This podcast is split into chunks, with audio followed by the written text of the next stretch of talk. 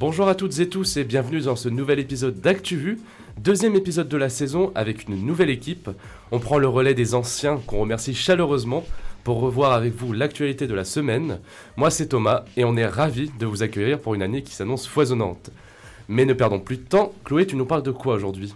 Alors je vais vous parler de la COP26, un événement majeur portant sur le climat. Et Julien, tu vas nous parler de? On va parler de la crise de la pêche entre le Royaume-Uni et la France. Et toi Mathilde, de quoi tu vas traiter? Moi je vais vous parler du Trodelvy, le nouveau traitement contre le cancer du sein triple négatif. Quant à toi Louis, tu vas nous parler de? On va parler de l'affaire Platini-Blatter. Et enfin pour les recommandations, Tanguy, tu vas nous causer de? Je vais vous apprendre à penser smart. Mais tout de suite, c'est Marie pour le affluoté.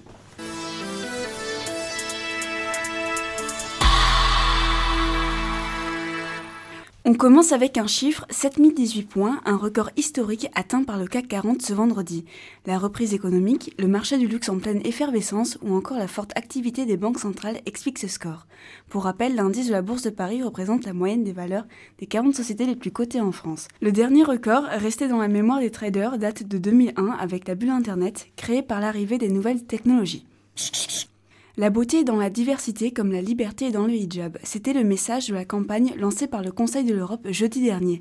Un message pour l'inclusion et contre les discriminations qui n'est pas du tout passé en France, ni pour la droite, ni pour la gauche. Tandis que l'ancien Premier ministre Manuel Valls a jugé la campagne ahurissante et dangereuse, Éric Ciotti, député LR, y a vu une promotion du voile islamique. De son côté, Jean-Yves Le Drian a regretté que la campagne n'ait rien à voir avec l'application du principe de laïcité en France, je cite. La campagne a été retirée, l'institut a indiqué réfléchir à une nouvelle présentation du projet. Mohamed Mbougarsar et Amélie Nothomb, ce sont les deux noms de la rentrée littéraire à retenir. Le premier, romancier sénégalais, a remporté cette semaine le prix Goncourt avec son ouvrage La plus secrète mémoire des hommes. De son côté, l'écrivaine belge repart avec le prix Renaudot en poche pour son roman Premier sang. Direction Taïwan pour une délégation du Parlement européen menée par le député Raphaël Glucksmann. Objectif de la visite, assurer du soutien de l'Union européenne face à la Chine. Les relations de l'île avec son voisin asiatique sont en effet au plus bas. Sanctionné en mars par le gouvernement chinois, Raphaël Glucksmann avait été épinglé pour son activisme sur la question des Ouïghours. Le parlementaire s'est tout de même rendu à Taïwan, malgré l'opposition de Pékin qui voit d'un mauvais œil la mission parlementaire. Trois ans de prison, dont un enferme, Alexandre Benalla a été condamné cette semaine. L'ancien chargé de mission de l'Elysée était poursuivi pour violence en réunion, commise le 1er mai 2018 à Paris. Il s'était immiscé dans la fonction d'un policier pendant la fête du travail, comme l'avait identifié le journal Le Monde dans une vidéo. Keep America great. How dare you? Can be do what we want to do.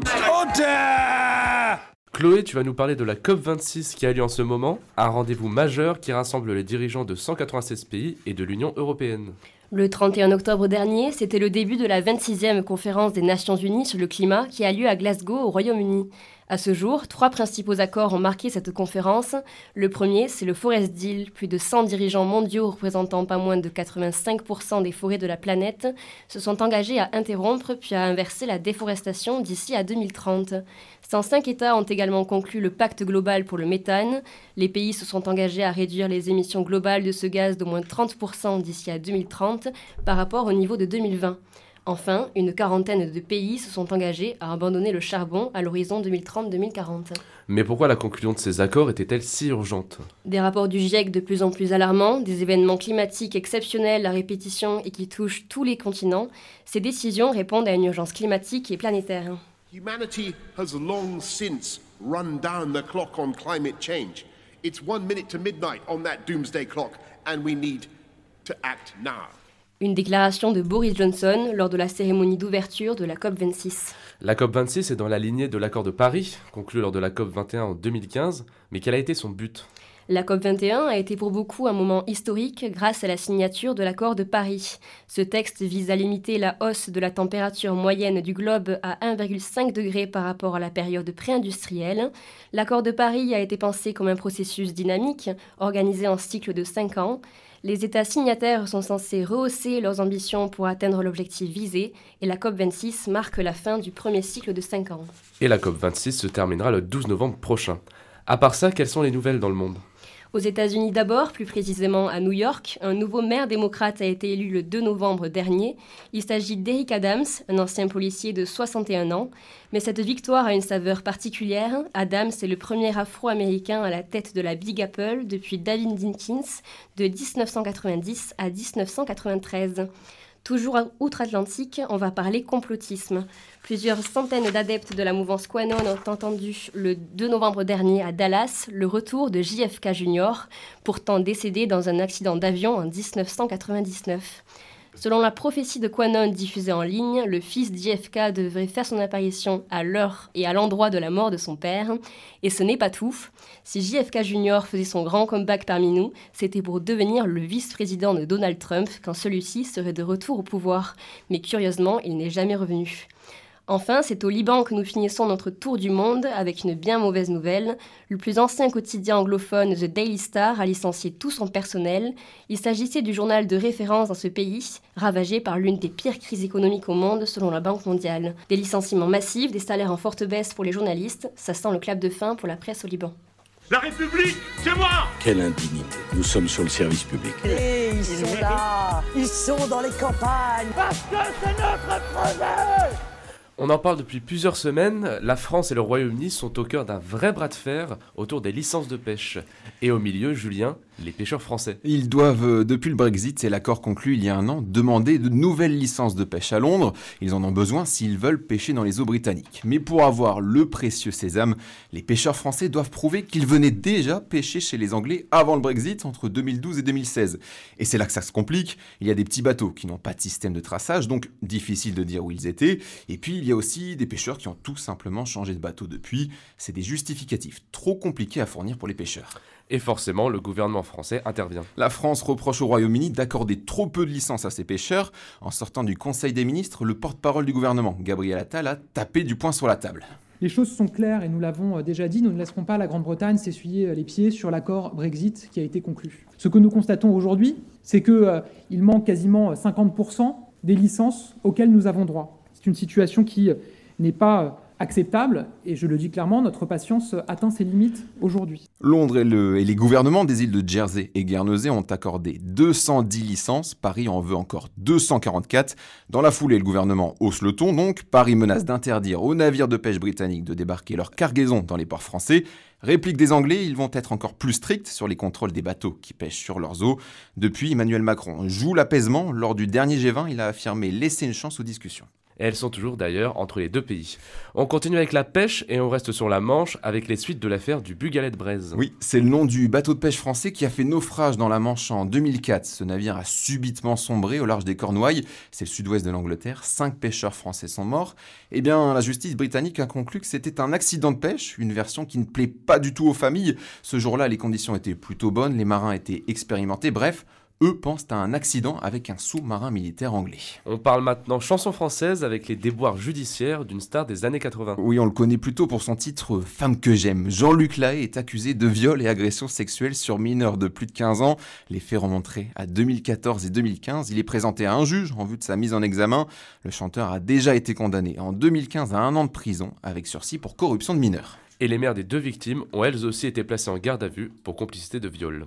Bah, on m'a demandé de, rendre service, j'ai rendu service, monsieur. Vous en avez assez, hein Vous avez assez de cette bande de racailles. Mathilde, tu vas nous parler du cancer du sein triple négatif, un cancer particulièrement agressif qui touche 9000 femmes chaque année en France, dont 40% ont moins de 40 ans. Et oui Thomas, alors normalement nous possédons tous trois récepteurs pour trois hormones différentes. Et le problème de ces femmes-là, c'est qu'elles n'ont pas ces fameux récepteurs, d'où le nom triple négatif. C'est le cancer le plus agressif de tous les cancers du sein car les traitements sont rares et peu efficaces. Et ça Thomas, c'est pas moi qui le dis, c'est la haute autorité de santé. À ce jour, aucun traitement spécifique n'existe pour ce cancer. Les médecins utilisent par exemple la chimiothérapie ou l'immunothérapie, mais le problème, c'est que certaines tumeurs ne répondent pas à ces traitements. Mais aujourd'hui, il y a un petit espoir. Depuis lundi, la haute autorité de santé autorise le Trodelvy en France pour un an seulement, car il n'a pas encore son autorisation de mise sur le marché. Mais Mathilde, c'est quoi le Trodelvy Alors c'est un traitement fabriqué à partir d'anticorps et conjugué à de la chimiothérapie. C'est un traitement très lourd, mais prometteur.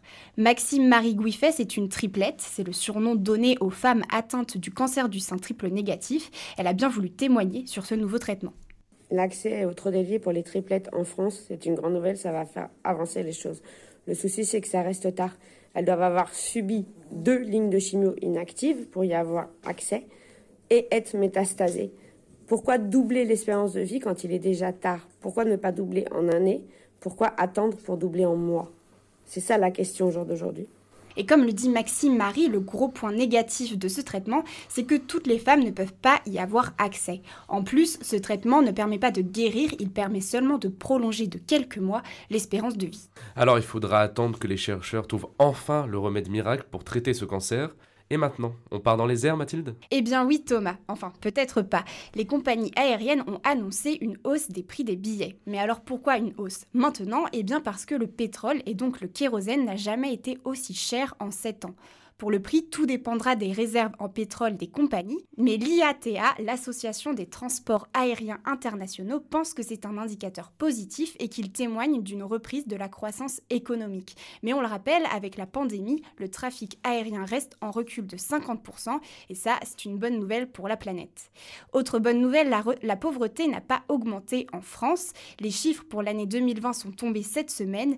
L'INSEE indique un taux de pauvreté en France de 14,6%. Le chiffre peut étonner en rappelant la chute de 8% du PIB en 2020 et la récession historique de cette même année, mais les aides de l'État ont compensé. Alors 14,6%, ça représente tout de même 9,3 millions de personnes. Et puis on termine avec sœur Raffaella Petrini, souvenez-vous bien de ce nom, c'est la nouvelle secrétaire d'État du Vatican. Elle a été nommée ce jeudi par le pape François et c'est la première femme à accéder à ce poste car avant il fallait être évêque. Alors sœur Raffaella Petrini, c'est une italienne de 50 ans, elle est économiste, doctorante en sciences politiques et son rôle ce sera de superviser les musées du Vatican, la poste, la police et toutes les opérations administratives. Et c'est une avancée de plus pour les femmes au Vatican. Vous savez, moi je crois pas qu'il y ait de bonnes ou de mauvaises situations. Pas ça, Zinedine. Non. Oh non C'est aussi la culture qui nous les brise. Hein. La chatte, la chatte qui la chatte Louis, tu vas nous parler d'un paiement illicite dans le monde du football. Oui, on revient sur l'affaire mettant en cause Michel Platini et Sepp Blatter. L'ex-président de l'UEFA et l'ancien président de la FIFA sont renvoyés devant la justice suisse. Cette mise en accusation pour escroquerie notamment devrait conduire à un procès si le tribunal pénal fédéral de Bellinzone valide l'acte d'accusation. Ils sont également poursuivis en Suisse pour abus de confiance et faux dans les titres, après l'élargissement d'une enquête pour gestion déloyale. Des chefs d'accusation qui peuvent entraîner jusqu'à 5 ans d'emprisonnement. Mais ce n'est pas une affaire toute récente. Non, en effet. En 2015, les deux anciens gérants ont dû quitter leurs postes respectifs car engagés dans les procédures. Cette affaire dite du paiement différé impliquait un paiement de 2 millions de francs suisses, soit 1 800 000 euros, de Seb Blatter à Michel Platini en 2011, et ce, sans fondement juridique. En fait, les deux ex-gérants assurent qu'il s'agissait d'un reste à payer pour un poste de conseiller que Platini aurait occupé de 1999 à 2002. Un salaire annuel d'un million de francs suisses aurait été décidé à l'époque par les deux hommes, mais sans contrat écrit. Les finances de la FIFA ne permettaient pas un tel versement à l'époque. Il justifie donc un règlement du solde plus tard, en 2011. Il n'y a toutefois aucun fait nouveau enregistré depuis le début de cette affaire. On parle maintenant d'une avancée pour les femmes dans le sport.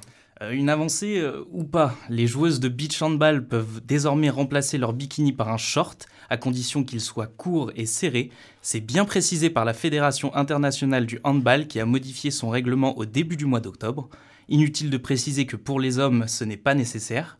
Pour le haut de la tenue, on reste sur un débardeur ajusté selon la morphologie des joueurs et des joueuses. Alors, victoire ou pas victoire? Bah, difficile de considérer cette décision comme une avancée, même si pour l'équipe féminine de la Norvège, c'est une bataille gagnée. L'équipe avait reçu une amende de 1500 euros après un match le 25 juillet pour le championnat d'Europe.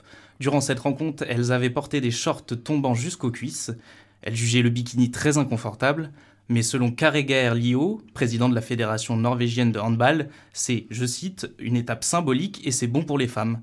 Selon lui, les joueuses seraient très satisfaites, mais il reste techniquement encore une différence des règles entre les hommes et les femmes. À rappeler qu'au beach volley, le port du bikini n'est plus obligatoire depuis 2012. Et maintenant, pour la culture, on va parler de piano. Oui, on passe tristement à la musique. Lundi 1er novembre, on apprenait la disparition de Nelson Frère, décédé à l'âge de 77 ans. Le pianiste brésilien était un prodige dès l'enfance, maîtrisant de nombreuses œuvres à l'âge de 5 ans. Enfant couvé et fragile, il avait trouvé une échappatoire grâce au piano.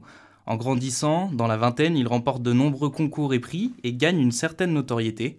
Il est connu pour deux albums phares, l'un traitant de l'œuvre de Chopin sorti en 2002, l'autre dédié à Schumann en 2003. Il a été reconnu comme un des plus grands par ses pairs et par le public. Je te donne juste un petit conseil. Franchement, il faut que tu vois ça. Tu le connais lui? C'est vraiment pas mal ce livre. Ça, c'est bon à savoir. C'est quand l'apéro? C'est un incontournable. Il faut que t'écoutes ça. J'adore le concept. C'est de la bombe. C'est où que ça twerk? Mais elle est où la moulaga? Capucine vous l'a expliqué la semaine dernière, la préparation des concours est une course de fond. Il faut se préparer à courir longtemps, mais il faut aussi se définir des buts à atteindre. Pour sa première recommandation, Tanguy vous a trouvé une méthode simple pour définir ses objectifs de travail.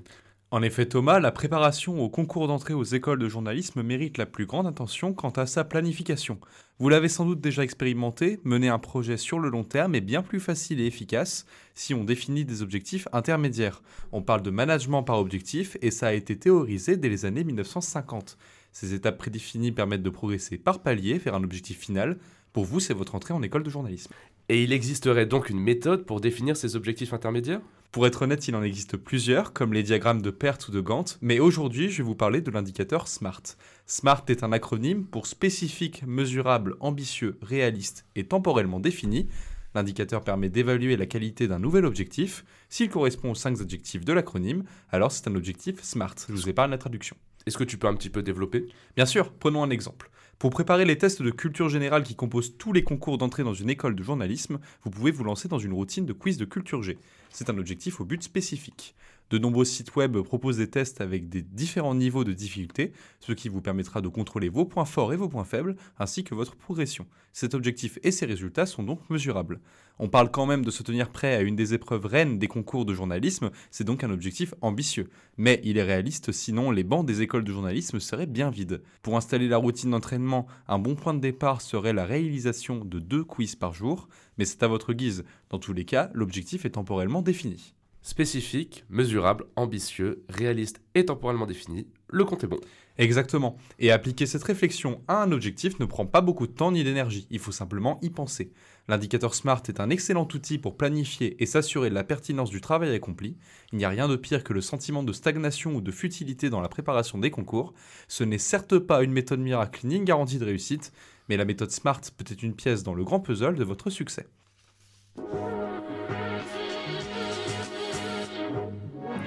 C'est déjà la fin de ce deuxième épisode de la saison d'ActuVu. On espère qu'il vous aura plu. On remercie Simon qui était à la technique cette semaine. Nous, on se revoit samedi prochain. D'ici là, n'hésitez pas à checker nos réseaux sociaux pour plus de contenu. Et d'ici là, prenez soin de vous. Ciao